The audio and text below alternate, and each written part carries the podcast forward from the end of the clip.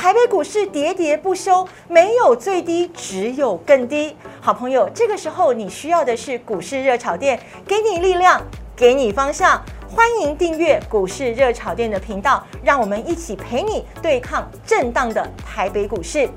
美国联储会的主席鲍尔，他到国会去举行听证会，偏鹰的言论是持续干扰市场。他说，我们要继续升息来对抗通膨，同时呢，经济衰退不可避免，软着陆的这个几率呢，已经大幅度的降低了。还有还有，最近跑出来一个什么呃假除息议题啊，造成了融资断头的卖压，像是这个钢铁、光电、航运族群都是首当其冲。到底什么叫做假除息议题呢？如何避免？如何面对？邀请您收看股市热炒店的节目，就可以找到解答。记得订阅我们的频道哦。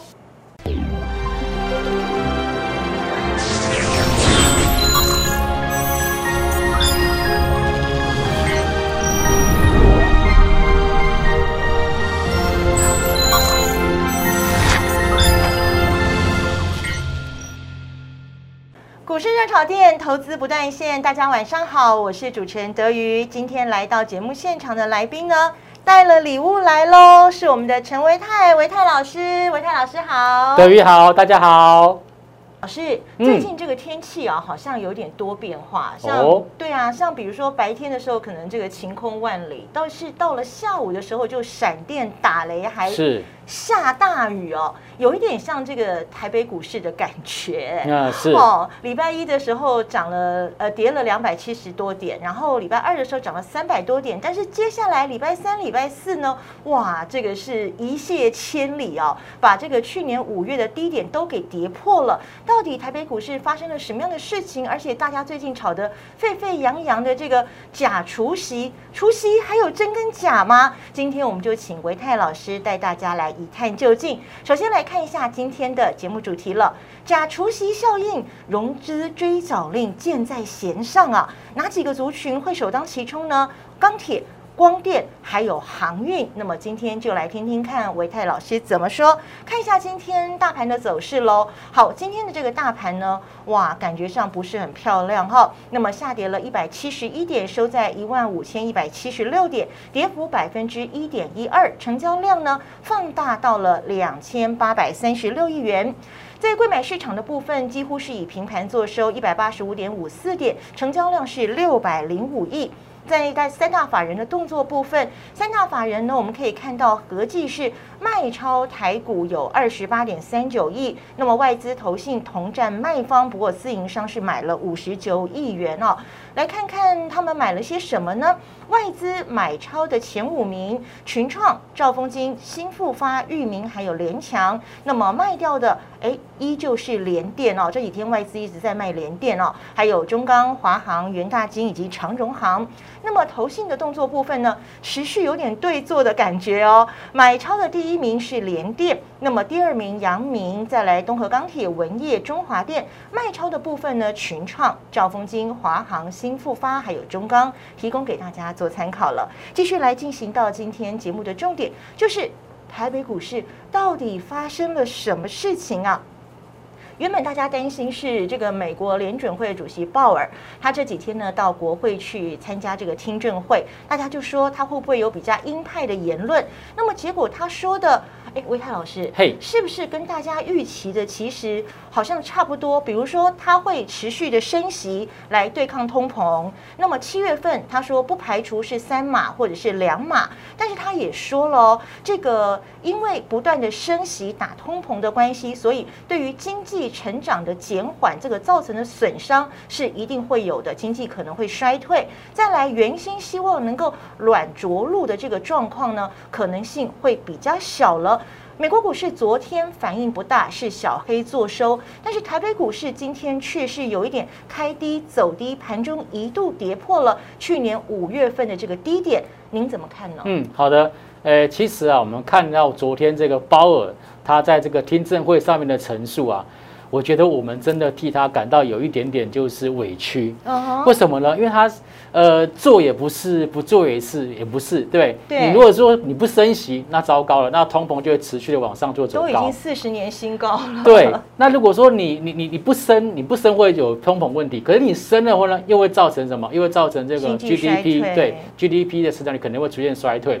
所以我觉得昨天的一个美国股市，对于鲍尔他在这一番言论来看，那实际上是有一点点就是，也就是替他感到委屈。嗯所以在昨天美国股市基本上没有什么太大幅度的一个涨幅。对，哦，只有在费半的部分是下跌超过一个 percent。嗯哼，那么其他三大指数基本上都是属于小跌的一个情况。是，可是呢，回到台北股市那就不一样喽。嗯，台北股市在今天早盘还好哦，开一个小低盘哦，甚至还有往上拉到平盘的位置。可是呢，很快的，大概在九点十五分、二十分之后，就出现一连串的一个下杀动作就。好像那个钝刀割肉的感觉，这样慢慢慢慢临时的往下砍了。对，为什么是这样呢？其实跟我们最近呃发生到的一个所谓假除息的议题有很大的关系。老师，对除夕不就除夕吗？嗯还有真跟假啊？对，呃，在过去很少有听到这个所谓假除夕的一个议题。对，嗯为什么呢？因为其实除息完之后，因为在过去几年基本上是多头市场，是，对它除息完之后，顶多就是我填息的速度比较慢。比如说像联电、联发科这几天除夕，那没有填息，最多就是贴息嘛。对，可是呢，哦。因为现在市场上面的气氛比较恐慌。嗯，哦，所以呃，站在券商的立场，他们要做这个风险控管。是，他们就针对这个投资人他们手上的股票，假设哎未来六天嗯他要去进行这个除息了，好，对那他会去算说，哎除息日往前面算六天的收盘价，扣掉他的一个除息的一个金额，哦去试算它是不是有这个融资跌破维持率的一个问题。是，对，那如果有的话，那么券商就会直接在当天就发出所谓的融资的一个这个追缴令。所以它等于是有一种预防风险性，然后我先把这个钱，如果跌破了融资维持率，跌破了大概是在一百三左右的话，对，我就先把这个钱先请你回补，先给先补足，以防你到时候没有钱可以补，没错是这样的意思吗？没有错，因为我们嗯。刚刚提到了，其实现在我们看到有很多的个股，它在除息完之后，嗯它基本上呈现贴息状况。对，例如说电子股里面像联强啦，嗯哼，航运股里面像是这个惠阳啦、是，台华投啊等等，哎嗯嗯嗯，他们除息完之后都是持续的贴息。那如果说你在除息之前，你的这个所谓融资维持率就已经在一百三十附近了，嗯那很明显的可以想象得到，就是你除息完当天，你就会跌破一百三十嘛。就不到一百三啦。，对啊，那到时候如果说，哎，我按照正常的一个所谓的呃券商的操作守则对，我到时候再发这种所谓融资结缴案格给你的话，那一般投资人可能会措手不及哦。对他一下子去哪里筹钱啊？对，那措手不及的结果就会造成什么？那我就知道把股票怎么样，就是市价卖出。嗯，那与其这样子造成更大的一个所谓的一个波动，嗯哼，那反而呢，券商就是提早提醒投资人说，哎，你这个除息完之后，可能融资维持率会不够哦，嗯那你要不要先去做一个所谓的一个补呃补足保证金的动作？是好，老师，那我要请教您了。这个呃，所谓这种提前请大家回补这个状况，是今年才有的吗？还是其实长期以来就有这个状况？只是因为今年刚好股市的波动比较剧烈，所以大家的反应可能会大一些呢？是，呃，我在市场上面这么多年哦，其实只有今年才听到这样子的一个新闻，嗯在过去很少听到。嗯哼，OK，所以我觉得这个其实是因为最近，呃，一第一个说到是俄乌战争啊，又是通膨啊，又升息啊等等一连串的一些不确定因素，那么持续的在做一个发酵当中，是，所以市场上面的气氛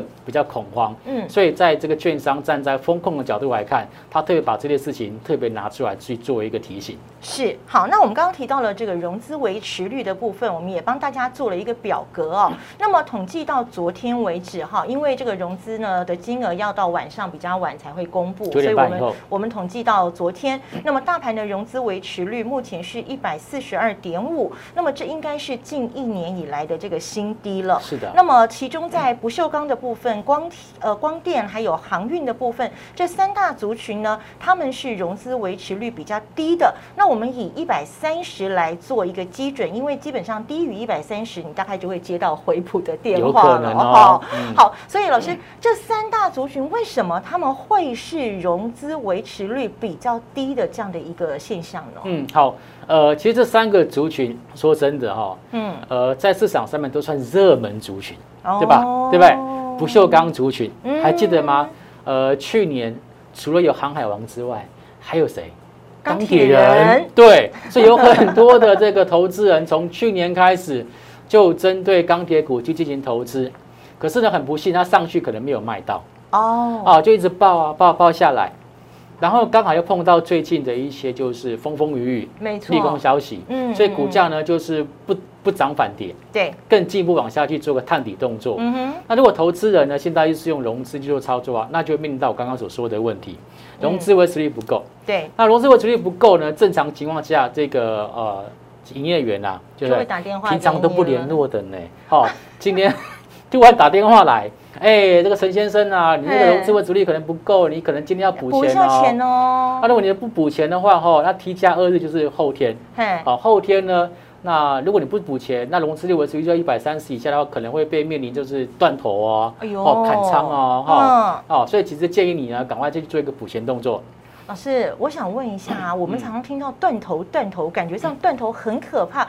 这个如果假设呃 A 君好了哈，我们说 A 君他假设他用融资买了星光钢，那现在星光钢我们看到维持率只有一百一十五点八。假设他接到电话，可是他到 T 加二日之后，他都没有钱去补的话，那对他的权益，他以后还可以继续在股票市场这个遭总吗？呃，通常哦。这个券商发现你融资维持率不够的话，嗯，他就会在开盘的前半个小时，嗯哼，就会帮你把你的手中的一个个股去做一个卖出动作。所以这也是为什么像像今天来讲好了，在九点半之前本来好好的啊，可是就突然九点十分十分钟就噼啪又往下掉。哦，所以其实这个卖压不一定是。自动的卖压有可能是被动式的被动的卖出来的哦哦，所以它就引发了一连串的一种类似所谓融资停损或者是融资断头多杀多的一个情况。原来是这么一回事哦。好，那这个不锈钢族群、光电族群跟航运族群的确都是这个目前盘面上头人气很旺的哈。那我们一一个族群选一档来看，我们来看看在不锈钢族群，老师帮大家挑出来的是大成钢。对。大成钢呢，在呃前年，我们看到就是不锈钢有镍的报价啦，或者是锌的报价一直往上涨的时候，对，不锈钢族群也是非常非常热络。OK，但是呢，呃，此一时彼一时啊，十年河东，十年河西啊，还不用等到十年呢，就今年而已。真的，一转眼啊，一眼瞬间啊。对啊，哈，这个股价就开始从前波段的五字头，叭叭叭叭叭跌跌跌到三字头，四块。对，好，可是也发现到。在这个融资余额的部分呢，从呃今年的二月份，哦，它还融资在做增加哦，嗯四月份也在增加哦，五月份也在增加哦，可是，在增加过程当中，它的这个股价是一直往下走跌的，对不对？对，代表说当时用融资买进的投资人其实是持股是被套牢的，没错。OK，那么等到股价是跌跌跌跌到刚说的融资维持率低于百分之一百三的时候，是这时候他就接到这个营业员电话。那如果说你不想补钱，因为其实。看起来是无底洞的感觉，对吧？遥遥无期，不知道什么时候，对，不知道什么时候会止跌，那干脆就怎么样，就直接把它卖掉。所以就看到最近的融资余额是持续的减少。哦，所以大家干脆就变现了。好了，我认赔出场了。对，好，下一档呢，我们来看到哇，是面板双虎之一的群创啊，老师。对，呃，群创也是很多投资人手上都有的。对，面板啊，一个这个友达啦，群创基本上大家都有。那就是因为大家都有哦，所以一旦它筹码松动起来很可怕。嗯嗯。哦，不过最近发现到，其实土洋在对做哎。嗯。哦，外资持续的做一个买超，那么投信持续在做卖超。卖超。但是融资呢，它就持续在做一个调节动作。是。所以使得它最近的股价一直往下去做一个走低跟破底的动作。嗯哼。但是我是建议大家以现在的一个全创的位置来讲。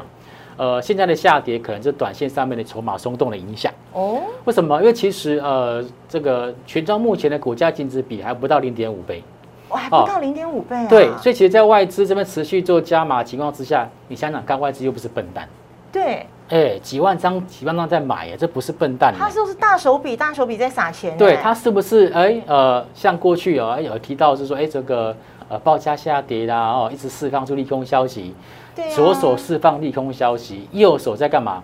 低档低阶股哎票，这个好像外资常常这样好像有类似的情况发生，是对不对？哈对，所以像这样子的情况，就是我建议大家，第一个站在投资的立场来看，现在绝对不会是一个杀低的一个好时机点。嗯哼，OK，但至于说要不要去做介入，我觉得大家也不一定要马上做介入，就是说看，因为现在其实外资虽然都在买，可是股价在跌啊，对对吧？这是很现实的问题，表示外资买到它跌，表示外资这现在也还没有去做拉抬动作，是所以等到外资哦继续买，但股价开始守稳不跌了，这时候我们再去做进场就承接，可能会比较好。好，所以我们先停看听一下关于三四八一的群创。那么下一档呢，我想是要在六月二十七号，哎，要出席了杨明。，对哦，呃，刚刚提到假除息的这个这个议题，其实是，有很大的一个原因，就是因为呃杨明或者是长隆，嗯分别是在六月二十七跟六月二十九，他们要去进行除息。嗯哼，那么除息，因为它现在的一个这个所谓的股价是持续往下去做走低，那所以呢，为了就是要风控，所以其实有很多的券商都会提醒投资朋友先去做一个补钱动作。是，所以现在看起来那个融资哦，它就不补钱，那我只好就卖卖股票喽，所以它融资一直在减少，一直在减，一直在减，嗯一直在减。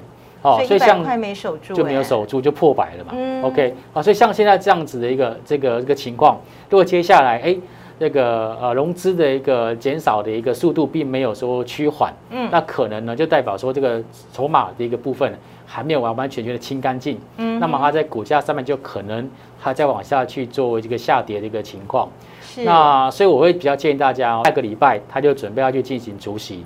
所以呢，其实如果针对目前手上是没有阳明持股的投资朋友，嗯我反而会建议，我们就除完席再来买嘛，哦，除完席就给他吃就吃豆腐了，对吗？就更便宜啦，对不对？嗯我们一样可以赚到价差啊，是对不对？这也是一种好方法哦。哎，很不错哎。好，阳明呢，二六零九的阳明呢，在六月的二十七号。哎，老师，那我再偷偷问一下哈，嗯其实货柜三雄大家都还蛮蛮喜欢的，人气还蛮旺的。那二六零九的阳明既然是这个状况，那六月二十九号要来除夕的这个长荣也可以比较办理吗？哎，我觉得关键就在这一两天啦。嗯因为嗯，其实如果说我们从阳明或者长隆近期的股价的走势来看，说实话有点负乖离过大。哦哎，股价，距离这个季线跟月线的负乖离有点大。嗯哼，所以我刚刚说，也许在明天或者下个礼拜一，它其实会有一点负乖离过大的一个反弹的一个机会。是但是如果反弹的幅度或者力道不强的话，嗯那我还是会维持我先前的一个看法，就是除完息再来买。所以就是观察之后再来决定下一步要怎么做，先别急着抄底哈。也许呢，这个停看听之后呢，除完息你会有更甜美的价格也说不定哦。好，那么今天呢，非常谢谢维泰老师到节目当中来跟大家分析了大盘，跟大家解释了什么叫做假除息。更重要的是，今天维泰老师呢带了礼物要送给大家哦。但是让我先卖个关子，这一段节目呢。先不送给你。好，我们下一段节目再来告诉大家要怎么样才可以得到这一份礼物。今天先谢谢维泰老师。谢谢德瑜，谢谢大家。股市热炒店的节目每天晚上九点半在 YouTube 频道准时上架，邀请您订阅股市热炒店的频道，同时按赞、分享、打开小铃铛。